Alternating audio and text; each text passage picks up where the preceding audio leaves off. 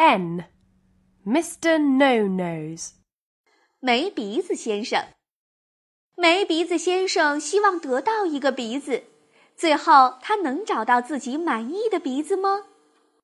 Mr. No Nose wants a nose.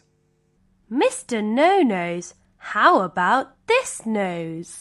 No, no, no. I need a nice nose. Mr. No Nose, how about this nose? No, no, no. I need a new nose. Mr. No Nose, how about this nose?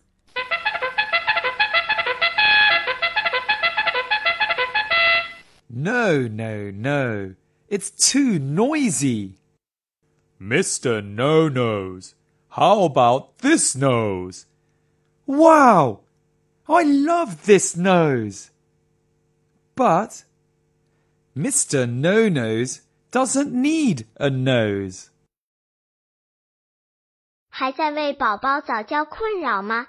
关注公众号“早教学堂”，获取在家早教课程，让宝宝在家就能科学做早教。